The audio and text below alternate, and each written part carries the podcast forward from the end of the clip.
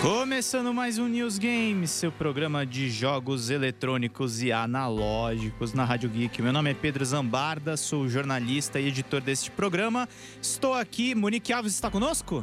Estou aqui ouvindo essa música linda que fazia muitos anos que eu não ouvia. Monique está chorosa hoje, vamos ouvir um pouquinho mais do tema de Shemui. Sobe o som, DJ.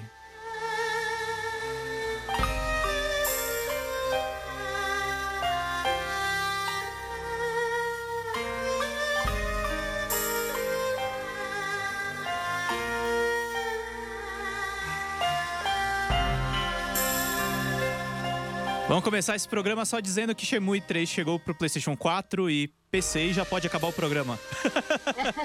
Tchau, gente. Vou lá jogar. Falou. Até mais. E aí, Monique, tudo bem? Tudo bem. E você, Pedro? Tudo bom? Tá correndo aí bastante com a T1?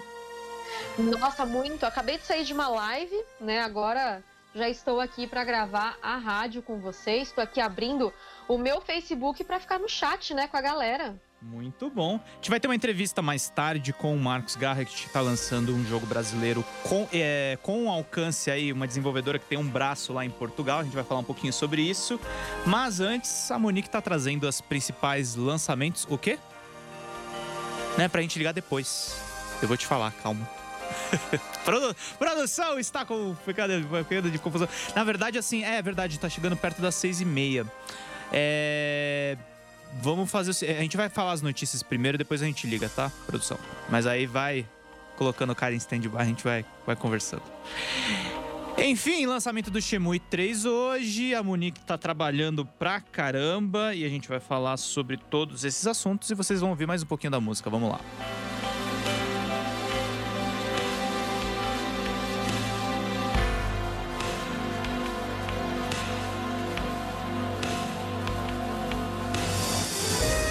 Fala aí, Monique, você tava doida pra, pra esse jogo sair logo, né? Não, eu fui uma das backers, né? Lá em 2015, quando o Yu Suzuki subiu no palco na conferência da PlayStation, na E3, eu, na hora que acabou, que ele terminou de falar que abriu o Kickstarter, eu já fui lá dar o meu apoio, já, porque eu sou muito apaixonada por Chemui. É um dos jogos da minha vida. O Dreamcast é o meu videogame favorito, até oh. hoje. Injustiçado, ícone injustiçado. e você está satisfeita como foi feita a campanha, o lançamento? Como é que são as suas impressões aí dessa, apesar de você ainda não ter jogado? Então, Pedro, eu acho assim, cara, eu acho que as pessoas estão cobrando também do Shemui uhum. é, um jogo assim de. Nossa! A, a, gente tem que sempre lembrar que assim, o Shemui ele foi financiado por fãs, né? Tem. A, a Deep Silver tá distribuindo o jogo. Mas uhum. ele foi feito por fãs, né? Ele foi financiado por fãs.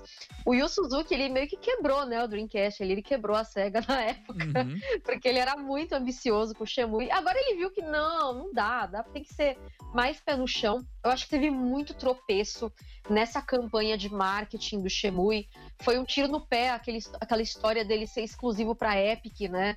O de PC, uhum. porque isso aconteceu no ano passado na E3 ano passado, não, na E3 desse ano, eles anunciaram que. Não, foi na E3 ano passado, desculpa. Que eles iam fazer a versão de PC ser exclusiva da Epic Games Store. E isso não é nada bom, né, pro, pro jogo. É, o pessoal ficou muito bravo, teve gente que fez reembolso e tudo. Eu peguei pra PlayStation 4 e muita gente eu vi falando: ah, nossa, mas o gráfico tá muito feio. Não, o gráfico tá mantendo o mesmo padrão gráfico do Shenmue 1 e do Shenmue 2, que para hoje é um gráfico datado, ok, mas que pra época ele era fantástico. E Sim. também tem uma coisa, questão de característica também, né, Monique? O pessoal tá mal acostumado também, né? Exato. Não, hoje se um jogo não é em 60 FPS, se cai, se cai frame, não sei o que, meu Deus do céu, né? A galera já cai matando. Aí fica realmente difícil de, de, de conversar sobre isso. Mas você tá, enfim, apesar dos tropeços, você tá, tá ansiosa e, e esperando o melhor do jogo, de fato. Eu tô, eu assim, eu sei que não vai ser ó, o melhor jogo do mundo. Eu tenho consciência de que por ele ser um jogo financiado, que o Yu Suzuki ele realmente não sabe. É, eu acho que ele não, ele não tem muita noção de organização, assim, de. Ele é, um, ele é um mestre, né? Pelo amor de Deus, eu não tô falando mal do Yu Suzuki. Mas a impressão que eu tenho é que ele não sabe lidar com dinheiro. Sabe aquela pessoa que recebe um milhão e gasta 10 milhões para fazer um jogo? Então, uhum. é o Yu Suzuki. Pois é. Então... Mas acho que, assim, vivendo e aprendendo, né? O cara é, é, o, é um dos crowdfundings, acho que um dos mais bem-sucedidos da história dos games. Quantos foram, quanto foi acumulado, Monique? Se eu não me engano, foram 3 milhões de dólares no total, mas em 24 horas ele atingiu mais de um milhão. Então, nossa, gente, é sucesso, né? Pelo amor de Deus. Assustador, na real. Bastante, imagina. E né, eu faço parte disso. Eu peguei o apoio de 29 dólares, né? E eu, assim, eu tava dando todo o meu apoio. Eu tava tipo assim, que é o mundo eu te dou, sabe? Pro, uhum. pro Wilson Zuki. Eu queria até ter pego apoios maiores, assim, mas infelizmente não, não deu, né? Ah, ó, tô vendo aqui, ó. Eu abri aqui. Nossa, foi... é 6 milhões e 300 mil. É, exato. Ele, eles tinham pedido 2 milhões, bateu em 24 horas 2 milhões, uhum. e ele bateu 6 milhões 333 mil 295 dólares. Fantástico. Mas é, é, é, é, aquela coisa, né? Os projetos de crowdfunding, a gente já tem falado aqui nos programas e tem sido um assunto da mídia. A gente teve aquele fracasso que foi o Might Number 9, né? Sim. E muita gente ficou receosa, assim, com os outros crowdfundings, mas a gente teve a, aquele. Aquele jogo que tem. que foi feito pelo, pelo cara do Castlevania. É o Bloodstained. O Nossa, o Bloodstained ficou lindo. Ficou, ficou lindo. Foi um, foi um ótimo projeto. Tem outros também que estão dando certo. Tem outros que foram ambiciosos demais, que é o caso do Start Citizen. É, mas eu acho que é um filão aí que, que vai ser explorado e que é muito interessante. O Wellington Franklin Marquesan, que encontrou o Hidetaka Miyazaki, né? Sim. Ele falou Shemui 3 hype aqui. Ah, eu tô muito no hype, eu já recebi meu código. Hoje eu já tava de manhã, assim, ficando dando F5 no meu e-mail, assim, não vi a hora de chegar meu código, mas eu vou deixar para jogar. Na verdade, não vou poder jogar agora que eu tô com visita em casa. Então, imagina o meu, meu desespero, né? Uhum mas muito bacana e de fato aí um projeto interessantíssimo. Depois eu quero saber tuas impressões do jogo, Monique. Vamos, vamos continuar essa conversa. Não, com certeza eu vou trazer as minhas impressões e só lembrando, o jogo ele foi anunciado em 2015, uhum. é, ele estava planejado para dezembro de 2017 e ele só está saindo agora, em novembro de 2019, quase dois anos depois do planejado. Então, assim, eu vi muita gente criticando é, eu tô um pouco, né, um pouco receosa, mas eu tô mantendo a minha expectativa tão baixa, porque o pessoal tava, não, devia ter é, cancelado ali esse trailer horroroso, não sei o quê. Eu gostei de tudo que eu vi, eu só quero ver o final dessa saga, que era uma saga que era para ter tido quatro capítulos, na verdade. E ela, né, vai, acabou chegando em três só. Tem uma versão, tem um Shemui que saiu é, pro Xbox, e acho que ele nem, nem faz parte, né, da, da cronologia. É, tipo, foi desconsiderado, digamos assim. Então, vamos ver o que, que sai desse Shemui 3 aí, que eu tô muito ansiosa. Uhum. Também tô ansioso. Tô, tô, curioso, na verdade, porque é um clássico e muito bacana voltar nessa forma de crowdfunding, que de uma certa forma é, é, uma, é interagir diretamente com a comunidade que formou esse jogo. Então tô, tô, tô interessado aí para saber como vai ser a repercussão desse jogo nessa semana e nas próximas semanas. Produção faz aquela vírgula que todo mundo gosta, vamos lá?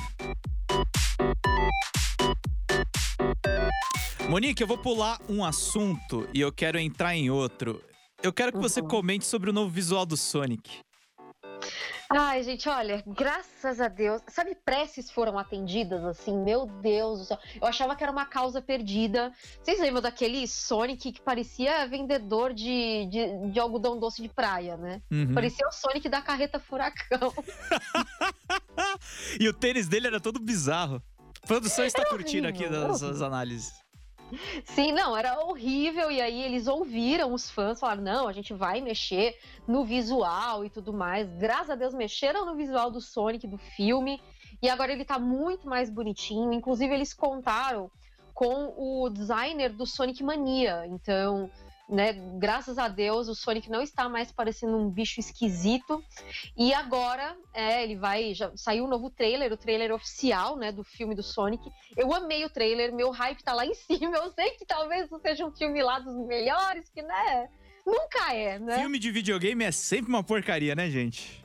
Menos Detetive Pikachu, que é lindo, hein? É, fala... é, é fofinho, é fofinho, é fofinho. Não mexe no meu Detetive Pikachu, hein? e, cara, eu gosto muito do ator também, do James Marsden, que vai fazer parceria com o Sonic. E, cara, tem Jim Carrey, né? Então, acho assim, pelo menos divertido ele vai ser. Pode não ter a eu melhor história do mundo. Mas eu acho que ele vai ser bem divertido e vai estrear no dia 13 de fevereiro do ano que vem. Eu tô mega ansiosa. Você gostou tava... do, visual? Eu adorei. Tava previsto para esse ano. Tem até uma coisa curiosa dessa história do Sonic, porque um jornalista do UOL veio me procurar perguntando se eles não tinham feito isso de forma proposital. E circulou uma notícia que a Nintendo Enthusiast está desmentindo agora, saiu a, a, a, agora há pouquinho a nota deles, é, que o redesign do Sonic tinham, tinham especulado que custou 35 milhões para refazer toda a animação. Aí saiu uma correção agora, parece que foram só 5 milhões. Mas foi caro. Só isso, só, só né? Isso. Quase nada. Aí o, o, jornalista do até veio me perguntar, mas os caras não fizeram isso de propósito? Eu falei, cara, se foi de propósito, saiu caro. Bem caro, né? bem São caro. milhões os cara a tão, menos aí, É, né, os caras estão acreditando que vai vender pra caramba no cinema aí. Mas eu acho que não, não foi de propósito. Acho que realmente os caras ach, acharam que um redesign do Sonic ia ser bem aceito e a internet veio abaixo no pior sentido, né, Monique? Não, mas ele tava horrível mesmo. Vamos confessar, era tá, muito esquisito. Tá. Eu não sei, não sei, não sei qual foi a direção de arte que teve, mas eles ignoraram a SEG e falaram: ah, vamos fazer um filme galhofa mesmo. Não, mas você ficou sabendo que o diretor, parece que foi o diretor do, do Generations, uma coisa assim.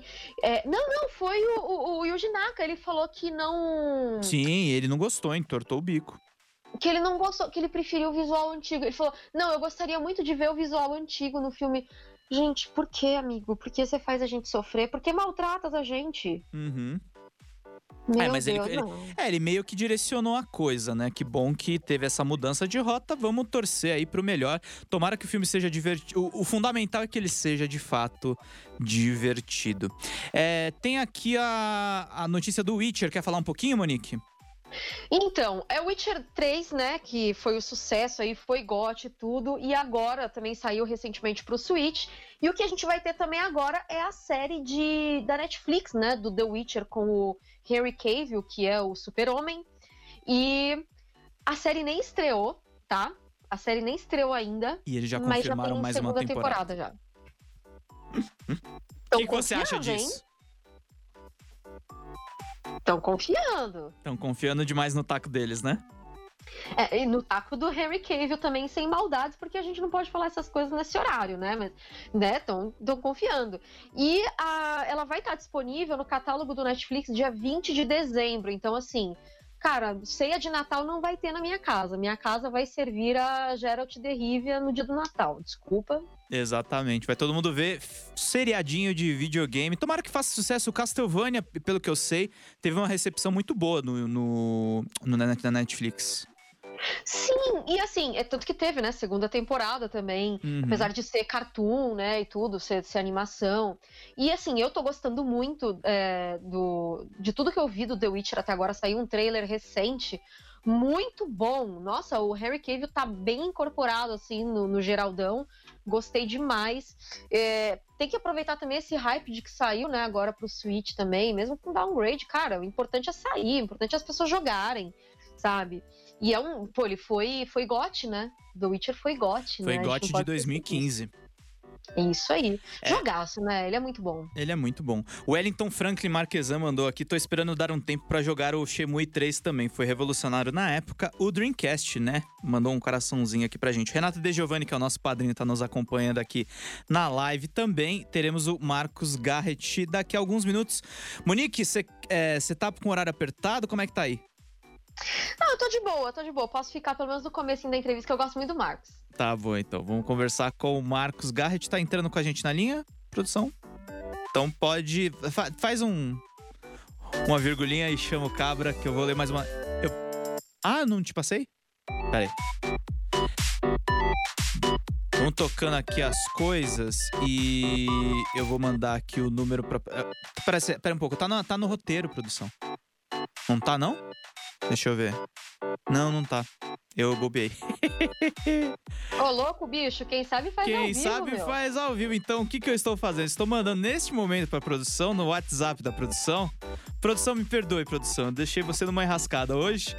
Mas estou mandando para você um printzão aqui do número do nosso convidado que você está ligando nesse momento para alegria da nação. Enquanto isso, eu vou ler uma notícia aqui pra gente não ficar perdido. Porque também tá rolando. Ah, esqueci até de te perguntar, Monique. O que você tá achando dos indicados do The Game Awards? Melhor jogo? Tá torcendo pro Resident verdade, Evil, né? Saiu, né? Saiu a notícia. Gente, tô muito feliz porque o Resident Evil 2 Remake, ele foi um dos indicados. Eu tô, nossa, tô muito orgulhosa. É, é o que eu sempre tava falando pra galera. Eu critiquei algumas coisas na parte de narrativa do Resident Evil 2 Remake. Mas é um ótimo mas... jogo. Não, não é só um ótimo jogo. A parte, a parte técnica dele é impecável, não tem o que falar. Uhum. Ele, ele é desafiador, ele chega a ser até mais difícil do que o original, né? Sim, não, ele é muito bom, né? Eu fiquei muito feliz com essa notícia de que ele foi indicado. Já votei nele, né? Já, já deixei meu voto lá para ele. Meu voto é todo seu, inclusive. Eu imaginei. Acho que como merecia, cara, nem que fosse pela pelo conjunto da obra de 2019, por causa do Devil May Cry.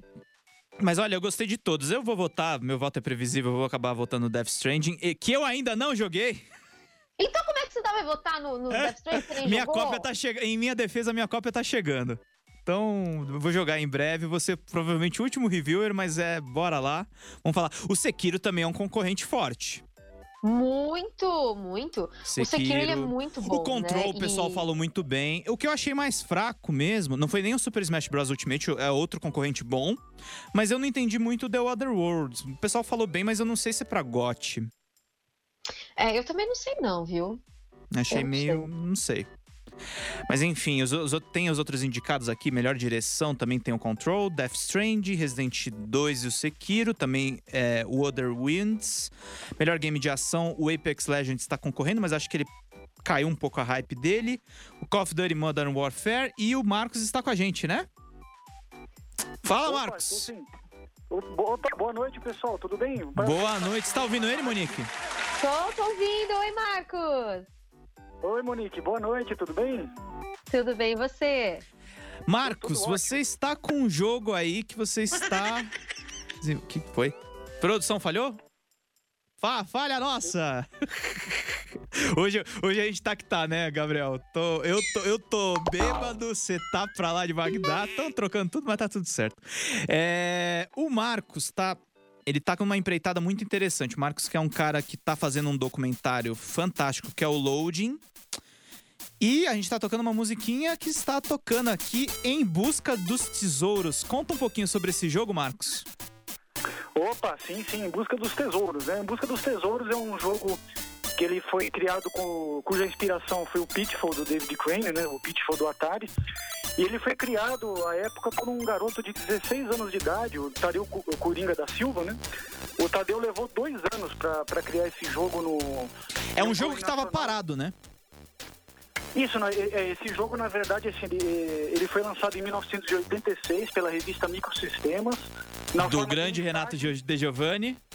Isso, do, do mestre Renato. Então, na forma de listagem para você digitar para você ter uma ideia, tinha 18 páginas de código em A4, em código em Assembly, para você digitar no computador. Nossa, coisa bem de micreiro mesmo. Em fita cassete, né? Isso em 1986 pela revista Microsistemas. Mas não teve, assim, uma... a, a divulgação merecida, porque é, é um jogo, dadas as limitações do, dos X81, é um jogo genial, fabuloso, um, um feito, assim, incrível, de um garoto, tinha, tinha 16 anos na época. Produção, eu passei para você a notícia do Drops de Jogos. Mostra na tela pro pessoal ver a caixinha do jogo. Então, Mas pode continuar, a... Marcos, desculpa. E o... Isso foi feito, então, na, na, época, né? E lançado pela revista Microsistemas. E ficou um tempo esquecido, né? Isso foi resgatado, a história é incrível, né? Não, não vou dar muito spoiler aqui, mas o, tanto o jogo quanto o Tadeu, eles foram encontrados bem depois, né? O jogo, ele... Ninguém tinha, ninguém tem mais esse jogo em fita cassete. E o Kelly Murta, um amigo nosso aí, fã dos X81 aí de Minas Gerais, ele teve a paciência de digitar todas as, sei lá, milhares de linhas de código né, em assembly rodou o jogo, salvou em fita e recuperou o jogo. E o Murilo Queiroz, um outro amigo nosso de BH, encontrou o Tadeu Coringa depois de décadas. Foi uma epopeia para ele encontrar o Tadeu e poder finalmente conhecer esse menino, que hoje é um homem, né? Que fez esse, esse feito e tanto, né? O jogo, para você ter uma ideia, ele é muito parecido com o Pitfall. Mas devido às limitações dos X81, ele é um jogo em, não tem cores, é um jogo simples, não tem som, né? Os gráficos são gráficos, são os caracteres são bem, bem espartanos, bem rudimentares. Mesmo assim, o, o jogo tem 313, 313 telas feitas à mão. Né? O Tadeu não usou, à época, um algoritmo ou, ou equações matemáticas para gerar, gerar as telas automaticamente. Ele fez uma a uma à mão, as 313 telas. O jogo tem 15 criaturas diferentes para você interagir, é incrível, é um, é, um, é um feito e tanto, só isso que eu tenho para dizer. É, e lembrando que esse feito não é, é. Primeiro, que você está envolvido diretamente nesse projeto, você está na Bitnamic Software, que é uma nova soft house, cuja missão é desenvolver, é promover a produção e o lançamento de jogos nacionais para computadores clássicos como o ZX81, o ZX Spectrum, o MSX e o Apple II. Cara, você tá entrando no nicho do nicho do nicho, né? Pois é, rapaz. É, isso é uma e tem o braço português da empresa também, né? Isso, é. Quando eu era criança, lá nos anos 80, eh, essas soft houses eram, eram comuns, né? Principalmente na, na, Europa, na Inglaterra, nos Estados Unidos.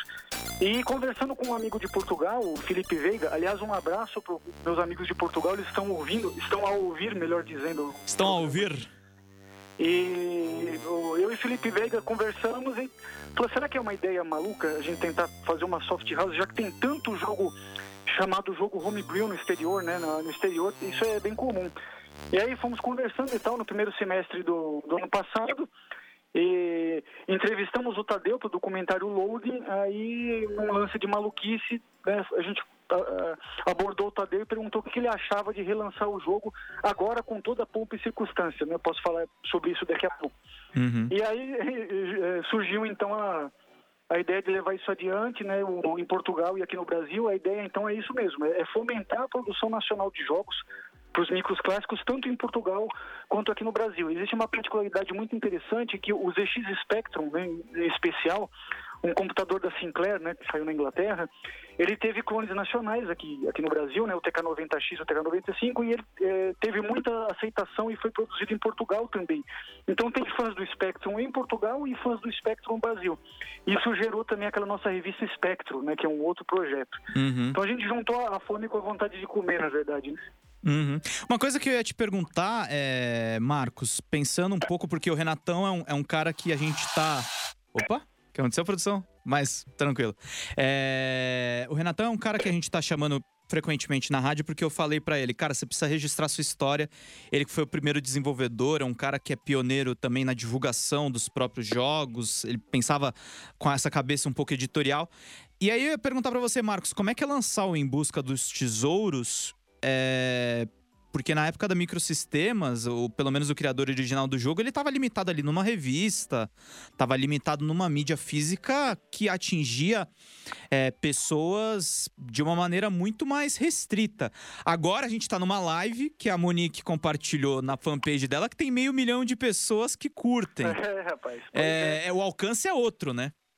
É, é, eu sou um, um, grande nostálgico, né? Eu, eu, me pego sempre me lembrando do passado, mas é uma delícia viver no futuro. Né? Uhum. Vamos falar a verdade. Em que a gente pode reviver as coisas da, na maneira que elas merecem, né? Poxa, rapaz, e hoje tem o, o céu é o limite aqui, né? Como você mesmo está dizendo, a, a, internet, tudo isso. Pessoas, eu já recebi é, é, mensagens através é, do Facebook da Bitnamic de, de, gente na Inglaterra, em Portugal, do pessoal interessado, então o alcance é muito grande. E me permita me comentar uma coisa, é, é, essa versão 2019 do, do Em Busca do Tesouro, como a gente está chamando, ela é uma versão que é um pouco diferente. Ela, ela é o jogo, certo? Só que é, nós adicionamos música, né? Você até tocou aí no, início da, da uhum. entrevista. que era uma coisa que não criada... tinha com a limitação técnica, né?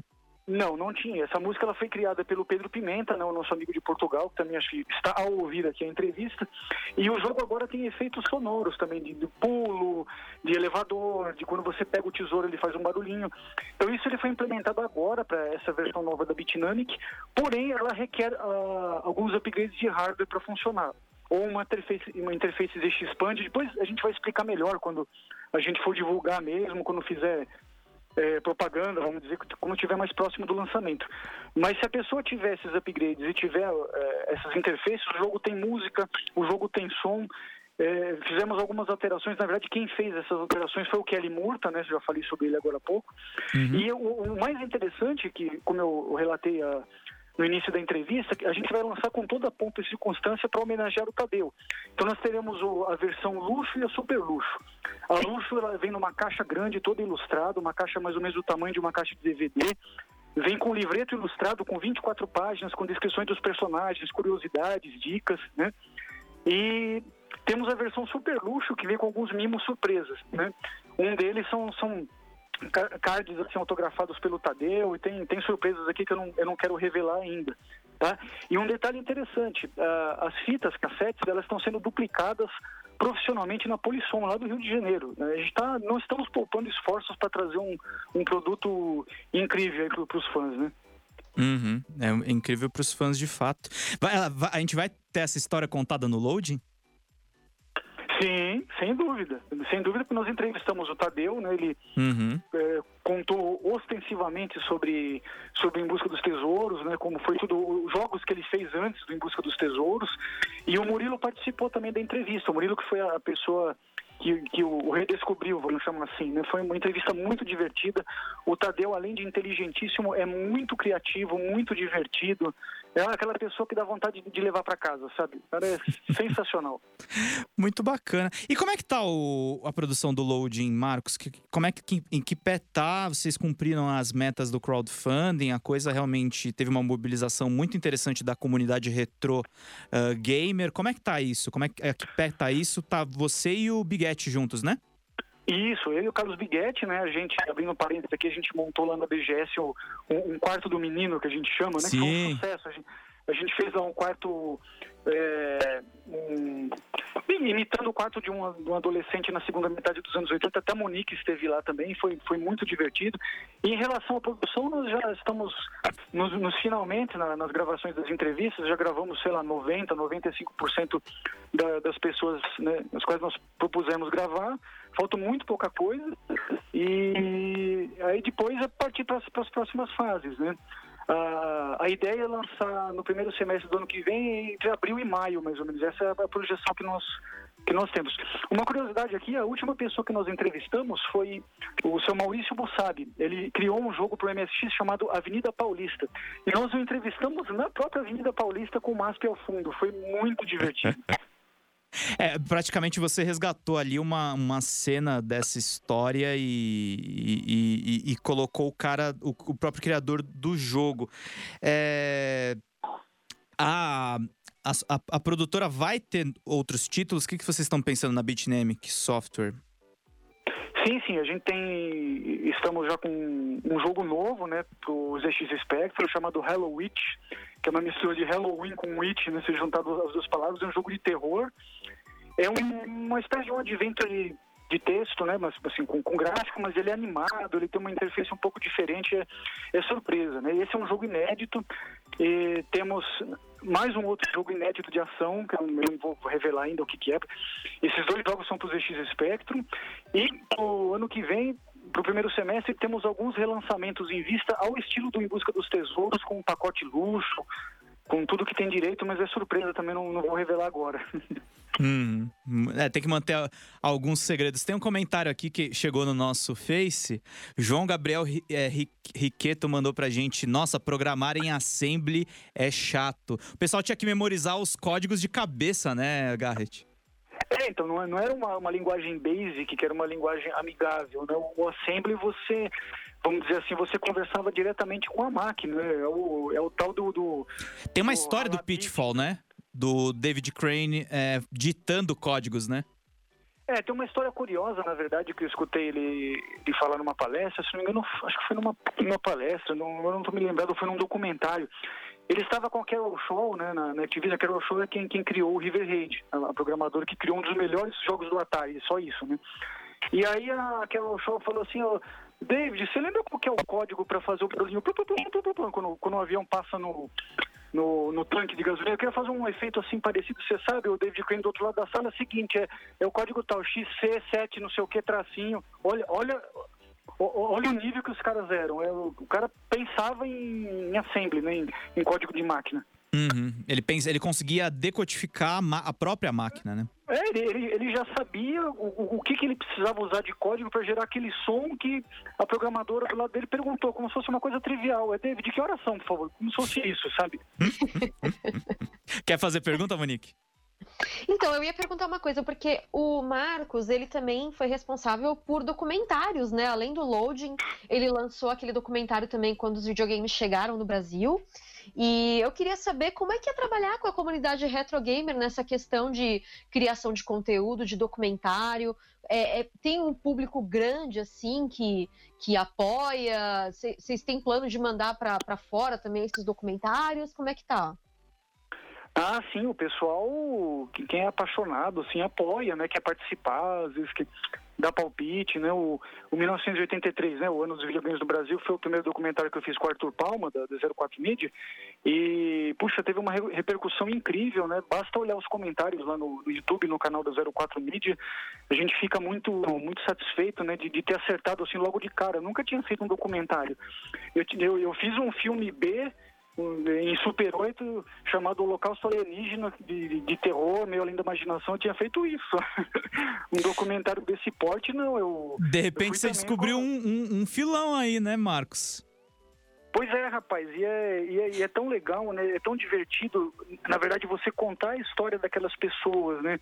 É, a, a gente vê, assim, nem todo mundo, tem gente que é meio durão, assim, né? às vezes não gosta tanto de, de falar sobre o passado, mas tem gente que você vê o brilho no olho, só não chora porque não, não quer passar vergonha, né? Agora, em relação ao, ao loading, que ela perguntou, a, Monique, é, o, diferentemente do 1983, o loading ele é um projeto comercial, né? Então a, a, gente pensa assim em de repente colocar em emissoras, em passar em cinema, não sei. Aí eu, eu e o Carlos Biguetti ainda vamos pensar direitinho o que, que a gente vai fazer, né? O 83 não, o 83 desde o início da concepção foi um, um projeto não comercial, sem fins lucrativos, tanto que logo, logo o Arthur pôs já no canal dele, gratuito para todo mundo assistir. Mas sim, a comunidade apoia, né? O, é, essa parte de, de microinformática, né, de jogos de microcomputadores antigos é, é um nicho do nicho do nicho, né? Mas assim, as pessoas são muito apaixonadas, fazem encontros é, todo ano tem, a comunidade se apoia, né? O pessoal é, é fanático esse pessoal de, de microinformática. Né? É, e pensando assim no, no, macro, inclusive, queria até agradecer você, Marcos. Você é um dos apoiadores da gente lá no Drops. E é, com muito prazer. É, e a gente vê, eu, eu enxergo pelo menos assim, é, toda vez que você conversa com a gente durante a semana, você pauta e traz coisas muito bacanas pra gente, inclusive, influenciar os veículos concorrentes e fazer o pessoal olhar com mais carinho as produções nacionais, é, a gente precisa registrar isso tudo, né, cara? Senão precisa, se perde. Rapaz. Precisa porque não, não, não perdemos o Rudiger Hauer esse ano, então. Ele falava Poxa, que a gente é. no final vai ser lágrimas na chuva, bicho. Oh, não, não precisa ir longe. Tem um exemplo aqui prático e palpável. Lá no quarto do menino na BGS, uhum. gente, uh, eu e o Biguete conversamos com várias pessoas. Eu estou com 46 anos, mas tinha gente na casa assim de entre 25 e 35 Uhum. As pessoas minha minha faixa de ideia, idade. É, não faziam ideia de que se usou em, em dado momento fita cassete para carregar jogo em computador. Eles não entendiam. E, enquanto eu não falei assim, olha, enquanto eu não usei a palavra download, você faz um download da fita cassete para o computador. Ah, é isso. Entendeu. Porque não é, é uma coisa tão sei lá, esdrúxula para a cabeça do pessoal mais novo, que eles não, não, entendiam como que uma fita cassete se transformava, entre aspas, num joguinho, né? Olha que coisa curiosa. E, um, vai, vamos dizer, pessoa de 10, 10, 12 anos mais nova do que eu. Então, é o que você falou, se não registrar, mais uma, duas gerações, acabou. Ninguém lembra mais nada. E, e assim, lá fora, eh, na Inglaterra, nos Estados Unidos principalmente, tem, tem muitas produções, muita revista, filme, é, canal que fala sobre isso. Aqui no Brasil tem, tem essa carência. Então a gente quis, com, com o loading, é, registrar bastante esse pessoal que, que criou conteúdo nacional, né, que programou jogos, ou que de repente trabalhou em soft house, para ter a nossa realidade. Lá fora já está cheio de histórias, né, e as nossas histórias. A gente tem, tem que registrar isso sim, rapaz. Temos que registrar tudo isso. Garrett, obrigado pela conversa de hoje está chegando. A, gente sempre agradece você. É, ah, pa, passa teus contatos, por favor. É, então eu queria falar do lançamento rapidamente do, do dos tesouros. Quem, quem puder ir, tá? Dia 14 de dezembro, das 10 às 18, na, na Playtoy Brinquedos, a gente vai ter o lançamento oficial do Em Busca dos Tesouros, com a presença do Tadeu Coringa. Vejam só, ele, ele vem, ele estará com a gente, a gente vai ter venda do jogo, vai ter campeonato com, com premiações. E eu vou passar aqui o, dois endereços pertinentes para vocês anotarem. Tá, o Facebook da, da Bitnamic Software, é facebook.com né, barra Bitnamic Software, tudo junto. Tudo junto. É, é, Bitnamic é quase que a mistura de Bit e, dynamic, e Dynamic, né? Bitnamic, tudo uhum. junto. E o site é www.bitnamic.pt, que é, é lá em Portugal. Uhum. É, como é que vocês estão fazendo essa operação? É tipo 50-50 ou é, o cara em Portugal tem ele lida com a maior parte? Não, na, em realidade, assim, esse, o Em Busca dos Tesouros, a gente está fazendo toda, todo o piloto, vamos chamar assim, para a gente ver todos os processos como estão uhum. correndo, é gráfica, é, né, é fita, cassete, é um monte de detalhes. Então a gente está tá concentrando nisso aqui, mas sempre com o envolvimento do, do pessoal de Portugal, com, com a aprovação deles também, tudo com aprovação do Tadeu Coringa, né? E, mas assim, os próximos lançamentos, o Embusca do Tesouro também vai, vai ser lançado em Portugal, né? Não na mesma data, mas vai. Mas aí para os próximos a gente já tem como fazer uma coisa mais simultânea, porque assim, lá em Portugal, por exemplo, existe também uma empresa que duplica a fita cassete como a Polisson. Hum. Obviamente lá também tem gráficas, né? Lá eles chamam de tipografia, não chama de gráfica. Então tudo que aqui tem lá, né? Só para esse lançamento que a gente está usando aqui o, o, Brasil como piloto, vamos chamar assim, uh, mesmo porque aqui o ZX81 ele em princípio teve um pouco mais de, de fama de de sucesso que lá. Lá em Portugal foi mais o Spectrum. Aqui a gente teve né, alguns clones nacionais, a gente teve o TK-83, o TK-82C, o TK-85, o CP-200. Eles eram mais acessíveis na época, eram um pouco mais baratos. Não que fosse barato, mas era um pouco mais barato. Né? Uhum. Então estamos usando o Brasil aqui como, como teste, vamos chamar assim. Mas eu tenho confiança de que vai ter uma boa aceitação. O negócio, o produto está ficando lindo, né? Tá, o pessoal vê, o pessoal vai babar, né? É que tem umas surpresas que eu não quero revelar aqui ainda, mas... Não quer dar spoiler, né? Mas mostrou, mas mostrou pra gente aqui com exclusividade a música desse jogo. Daqui a, daqui a pouquinho vai estar tá lá no Drops de Jogos para vocês ouvirem também com essa entrevista. Pois é, um, é um grande trabalho do meu amigo Pedro Pimenta, que está escutando. O rapaz é, é, muito, muito talentoso, novinho, cria músicas para computador antigo, para Spectrum, para sei lá, para MSX, para qualquer outro computador que use aquele chip AY, né, o PSG. O, o, o menino lá é fera, viu? Uhum, muito bacana. Marcos, um abração para você. Queremos você mais vezes aqui na rádio, tá? Falou, gente. Obrigado. Estou, estou às ordens aqui. Um abração para você e para Monique, para todo mundo. Falou, gente. Um ótimo feriado amanhã aí para quem mora em cidade que amanhã é dia da consciência negra, né? Que, que comemora o feriado. Bom feriado para todos aí. Bom feriado, Marcos. Um abraço. Falou, um abração. Monique tá com a gente? Tô aqui. Então vamos fazer mais uma vírgula sonora aqui e encerrar este programa crocante, esse programa gostoso. Vamos lá. Ai, ai, Monique. E aí? Conversar com o Marcos é sempre uma aula de retro gaming, né? É, principalmente porque é eu não manjo bom. nada. eu, eu manjo de Apple 3, 2 e o, e o MSX. As outras máquinas eu nunca tinha ouvido falar na minha vida. Mas eu, eu, eu nasci em 89, né? Eu sou novinho. Ai, nossa, como ele é criancinha. Uma criança, né? o André Luna Leão mandou aqui pra gente. Fantástico, grande abraço de Portugal. Marcos, olha aí, o André di diretamente de Portugal. Lucas Bueno, como a Monique, eu também estou torcendo pelo Resident Evil 2. Olha aí, Monique, você não tá sozinha na torcida do GOT, não. Gente, vamos votar lá pro Resident Evil 2, pelo amor de Deus. Porque, gente, eu sei que a parte de história, né? Que nem eu, eu fiz críticas à parte de história, mas ele não tá sendo comparado. Ele, a, a, votação não é entre ele e o clássico, pelo amor de Deus. É ele com outros jogos que não tem nada a ver com Resident Evil e ele merece. A parte técnica do Resident Evil 2 Remake merece. Então vamos votar. E sobre o retro gaming, é, tá tendo. Eu descobri que tem um encontro aqui em Curitiba, o To Join é, Olha! Eles fazem todo fim de mês. Que bacana! É, é, isso é uma coisa que eu, eu fico realmente. Eu fico feliz, assim, de acompanhar esse tipo de coisa. O Brasil tem uma comunidade retro game muito forte.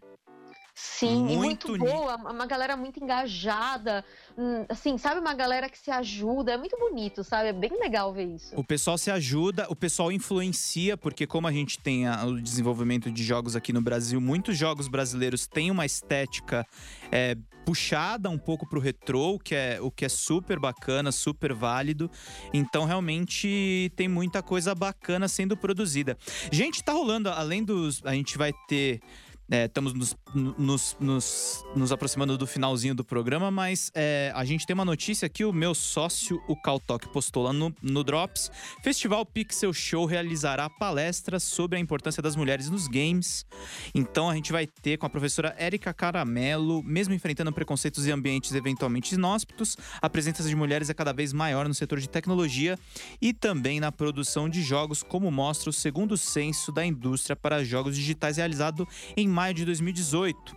Com um painel com profissionais pesquisadoras na área de games, abordará o tema no Pixel Show. Entre os presentes estará a professora universitária Erika Caramelo, ah, no dia 30 de novembro, às 11h50. Infelizmente, como em toda a área onde as mulheres são minorias, é, principalmente na área de trabalho, abusos acontecem na indústria de games, mas graças às redes sociais e ao poder de mobilização, esses assuntos estão vindo a público, explicou a Erika num bate-papo com o Drops. Para profissional, algumas ações afirmativas vêm se consolidando, seja de forma coletiva, exemplo da maratona de jogos Woman Game Jam, ou mesmo as individuais, considerando a presença mais efetiva de mulheres na sala de aula e nos postos de trabalhos ligados a elas. Durante a minha palestra no Pixel Show, espero apontar justamente os lugares de representatividade das mulheres, ou seja, apresentar quem são e onde estão as mulheres na indústria de games brasileiras, quem são as jogadoras no mercado, que na verdade já são maioria, e outros detalhes dessa tríade básica que ela abordará a Érica, que é uh, acadêmica. Tem outras notícias que a gente tem para dar no Drops. O Pixel Show acontece entre os dias 29 e 30 de novembro no Centro Pro Magno, na Avenida Professora Ida Kolbe, no Jardim das Laranjeiras, na Zona Norte de São Paulo. Ingressos podem ser adquiridos no site do evento. Quanto tempo falta, produção? 10 minutinhos ainda? Tá bom, então. Faz mais uma vírgula sonora. Vamos lá.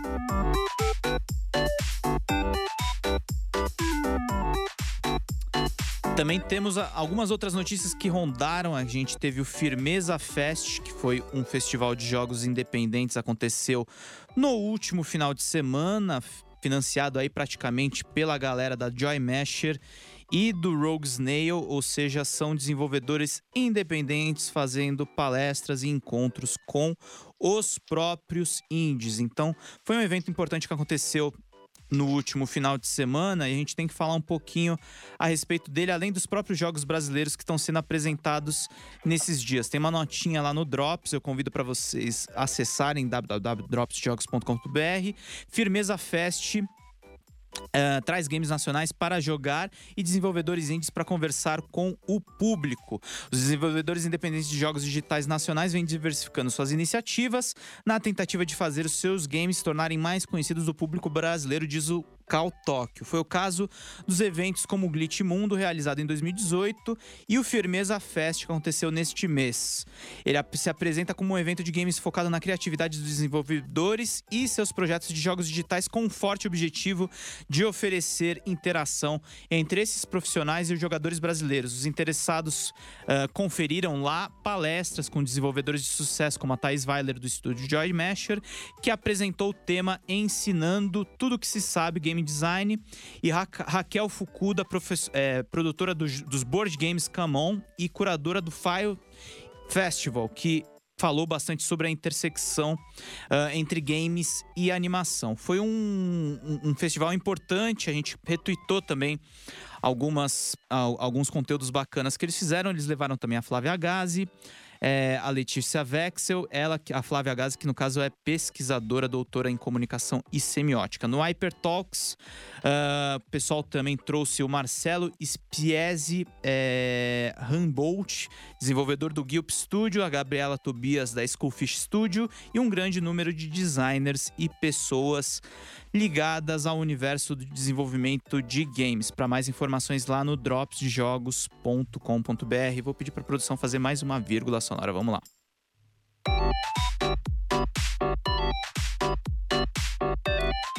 Vamos lá. Monique tá aí? Tô aqui. Nossa, Pedro, bebe uma água, pelo amor de é. Deus. Caramba, parece um rádio. Não, pera. É, parece. parece só, Parece né? assim um pouquinho, um pouquinho de rádio. Rádio a gente fala correndo mesmo, gente. Na verdade, a minha vida, ela é uma corrida e eu, felizmente, estou fazendo exercícios físicos agora, então eu tô com a qualidade de vida um pouquinho melhor. Ai, a minha está péssima. Gente, façam exercícios, tá? Não fiquem só jogando videogame. Façam exercícios também. É, eu, tinha tô, que fazer tô, isso. Tô começando a ficar, entrar naquele time. Eu ainda levanto os pezinhos leves da academia, mas estamos no esforço diário, né? Com certeza, tem que ser assim, né? Tem que começar A gente tem que se esforçar também para melhorar corpo e mente também. Os Sim. videogames são um exercício mental, né? São ginástica mental enquanto que a gente precisa dos exercícios físicos também. E claro, para né, não ficar aquela tendinite. Eu não sei você, mas eu sofro muito de tendinite. Eu, eu descobri que eu sou um frango nas, na, nos braços, mas o, a, as pernocas estão muito bem exercitadas. Uma coisa que é muito boa de fazer exercício físico, gente, tá na, tá, não tem nada a ver com a pauta, mas eu vou falar aqui. Eu tava muito estressado, trancado dentro de casa. Se você estiver estressado, se você estiver muito tenso com o trabalho, procura uma academia com preço em, um preço em conta e desconta lá. Você vai voltar muito mais calmo. Ou compra um saco de porrada também. Também. Também ajuda. Gabriel Pazotto faz artes marciais, Gabriel? Já fez? Puxa, puxa ferro? Faz bem também, né? Muito bom. Pessoal aqui tá, tá só nas recomendações boas. É, tem mais um jogo brasileiro que também tá no cenário. É, também vou falar essa notícia que é importante. O game brasileiro Sleeping Dragon está em versão alfa e encanta pelas artes low poly. Mais uma notícia aqui do meu sócio, o Caltok. O desenvolvedor independente brasileiro Hugo Damião vem produzindo há algum tempo um projeto chamado Sleep Dragon, que é um, um, game que se encontra na versão alpha. Nesse jogo, o protagonista explora mapas com temas diversos, com um ambiente desértico e um, uma fase de terror, entre outras. Ele precisa encontrar o caminho para seis totens, além de coletar moedas e abrir portas secretas.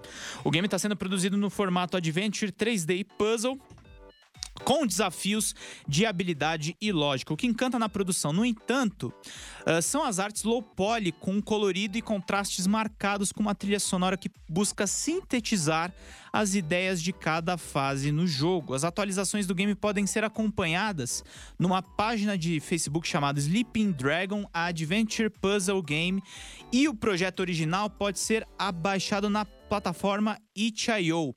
É, Produção, eu vou pedir para vocês. Eu vou pegar aqui o, o link para você mostrar o trailer pra galera ver. Pode ser? Vou pegar aqui rapidinho. Mas é, é, é, legal a gente falar um pouquinho das produções brasileiras, porque o pessoal tem um, um, grande espaço aqui no nosso programa. E além de entrevistar eles, a gente quer também mostrar o que a galera tá fazendo, além de falar de história de games, falar todos esses assuntos que são, sem dúvida nenhuma, importantes. Mas eu vou pegar aqui e mostrar para você, produção para você pegar aqui. Ah, eu achei que eu tava com o link engatilhado que eu olhei no computador aqui. É muita tela, gente. Às vezes eu fico um pouco confuso, mas a gente vai lá e manda para produção o link para você ver. Pegou aí, produção? São artes low poly aqui, eu tô até vendo o vídeo. Lembra um pouquinho é, Journey, jogos indies que vocês gostam muito. Inclusive, a gente tá com uma análise até de Death Stranding, comparando um pouco com, com Journey e jogos de navegação. Mas é bem bonitinho esse Sleeping Dragon mesmo. Você tá, tá com ele aberto aí, Pazoto?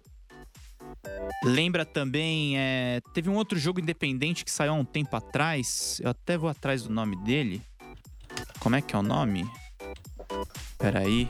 Lembra um Nossa, jogo você falou de. Journey, é maravilhoso mesmo, né? Nossa. Journey é lindo, é, é fantástico. Qual que é o. O que, que, que você falou, produção? Que lembra um jogo que chama Rhyme. Rhyme, exatamente. Eu, eu pensei em slime, eu pensei no velho. o Rhyme eu, termi- eu, eu- eu- eu terminei, é é muito bom. Cê- é, é é- é- é bom zerar ele? Tipo, É final bom. legal? É, ele não explica muita coisa, você tem que ficar se virando pra entender, inclusive as mudanças de, de clima e tal, mas ele é bem colorido. E esse jogo tem essa pegada mesmo. Ele é todo. É aqueles jogos que você não precisa ficar. é Como é, as grandes franquias, a gente tava falando agora há pouco do Resident Evil, tava falando de outras grandes franquias. Esses jogos não precisa explicar muito, né, Pazoto? É, isso aí é meio. é, tipo, Vai lá e joga. É, e- ir do ponto A ao ponto B, passando pelos quebra-cabeça e desvendando aí. Uhum. Que é o que a gente gosta mesmo, né? Não precisa de muito Você gosta? também. Adoro. Você gosta, Monique? Ah, depende do jogo. Eu, assim, eu prefiro jogos que têm uma história. Eu tenho essa, essa coisa com história, eu preciso de uma história. Mas, pô, nem tudo também tem que ter história. Às vezes você só quer jogar, não quer ficar pensando. Dark Souls, por exemplo, ele é um jogo que tem muita história, mas a história você tem que prestar muita atenção em Pra detalhezinho. entender, né? É, só que não, tipo, não te atrapalha do gameplay, por exemplo, sabe? Tipo, ele não fica enchendo o teu saco pra você entender história, sabe? Então eu acho bem legal, assim. Ele- Ele une o melhor dos dois mundos, entendeu? Por isso que eu gosto de Dark Souls. É, tem uma sensação que eu defino muito boa na vida, que é a seguinte: a sensação de você descobrir alguma coisa nova na Netflix. Você concorda comigo, produção? Você tá ali Como sentado. assim? Ah, é, vou, vou- descrever pra vocês. Você já viu as séries que você queria ver na Netflix. Aí você tá meio zapeando, assim, como se fosse na televisão, procurando o canal. E aí você acha aquele documentário que você não tava esperando. E que é legal pra caramba. Que e, é que ninguém, e, que- e que ninguém resenhou, não tava no site de notícia, não tava coisa nenhuma. Esses jogos assim que não tem tanta história, pra mim são tipo esse, esse negócio que você achou na Netflix e não tava esperando.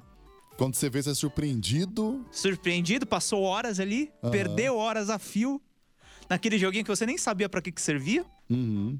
E eu acho que eh, os videogames eles têm que ter esse papel também, não é uma coisa. Principalmente o pessoal que compra em Steam Sale, essas coisas. Ah, eu compro zilhões de jogos. Sempre tem uma surpresinha ali que você não prestou atenção. Sim.